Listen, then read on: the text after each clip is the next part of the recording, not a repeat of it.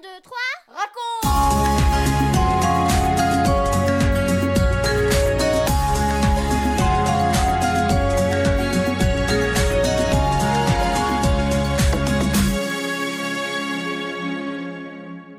Bonjour les garçons, bonjour les filles, bonjour tous les parents et tous nos amis. André, Pierre, Philippe, Nathanaël, ça vous dit quelque chose? Oui, ce sont les quatre premiers disciples de Jésus. Dans notre dernière émission, nous avons vu comment ils ont rencontré Jésus et comment tout de suite ils ont voulu le suivre. Jean-Baptiste leur avait dit Regardez, c'est lui, l'agneau de Dieu, le Sauveur promis. Mais pour la plupart des gens, les habitants de Nazareth par exemple, qui était Jésus? Eh bien, il était tout simplement le fils de Marie et de Joseph le charpentier. Jésus va commencer à faire connaître qui il est réellement. Comment va-t-il faire? Eh bien, c'est ce que Céline va nous raconter maintenant. Nous allons assister à une grande fête qui a bien failli mal tourner. À la fin de l'histoire, tu pourras répondre à ma question Qu'est-ce qu'un miracle? 1, 2, 3, raconte Depuis quelques jours, il y a beaucoup de va-et-vient à Cana. Cana, c'est un village situé à 7 ou 8 kilomètres de Nazareth, la ville où Jésus a grandi. Tout le monde est très occupé. Les mamans font rôtir les poulets, les gigots, le poisson.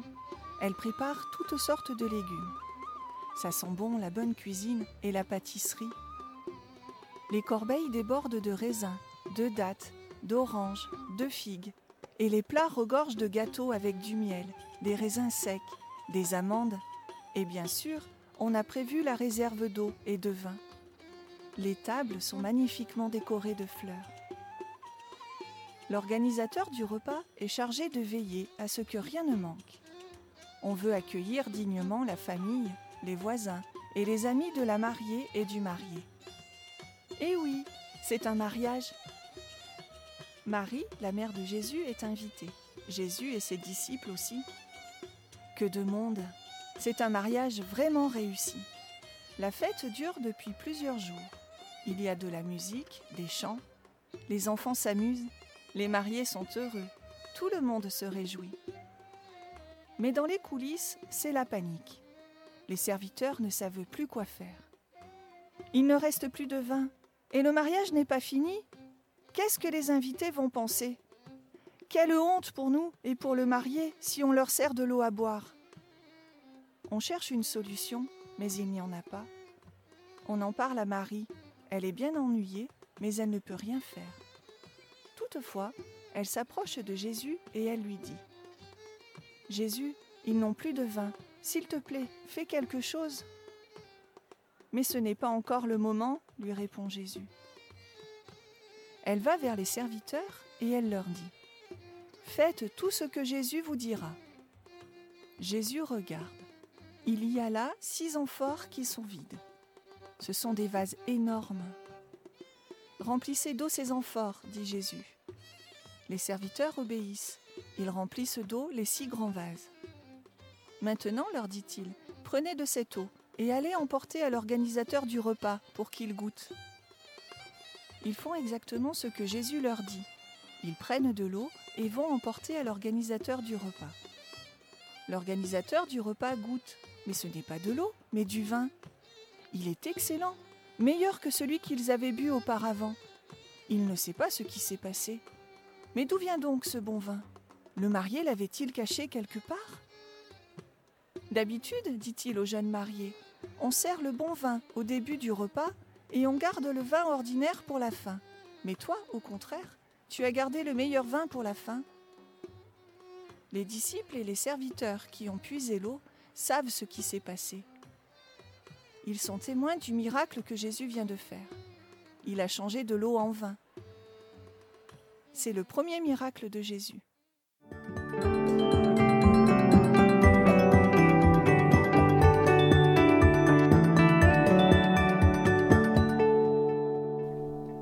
Un, deux, trois, quatre. Et toi Et moi Changer de l'eau en vin. Qui peut faire cela? Aucun homme. Tu es d'accord avec moi? Les disciples ont bien compris qu'ils viennent d'assister à un miracle. Alors, qu'est-ce que c'est un miracle? Eh bien, c'est un fait extraordinaire qu'on ne peut pas expliquer, qui nécessite une intervention de Dieu. Te souviens-tu que Jésus avait dit à Nathanaël Vous verrez de grandes choses eh bien, le jour de ce mariage, on peut dire qu'ils ont vu quelque chose de grand, de glorieux. C'est le premier miracle que Jésus a fait. Mais les disciples vont en voir beaucoup d'autres. Des miracles qui démontrent le pouvoir de Jésus sur la nature, mais aussi des miracles dans la vie des gens et des enfants. D'ailleurs, dans notre prochaine histoire, nous verrons ce qu'il va faire pour un jeune garçon qui est malade. Mais, à ton avis, pourquoi Jésus fait-il tous ces miracles? Oui, il veut démontrer qu'il est tout-puissant et qu'il aime les hommes, les femmes, mais aussi les enfants. Alors, toi aussi il t'aime.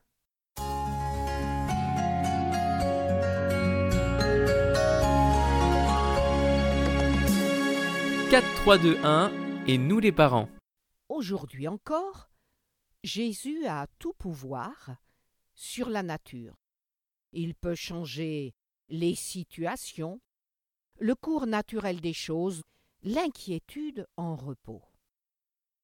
Dans un cœur triste et abattu, une vie fade et sans goût, il peut faire un miracle, apporter sa paix et sa joie, la vraie joie.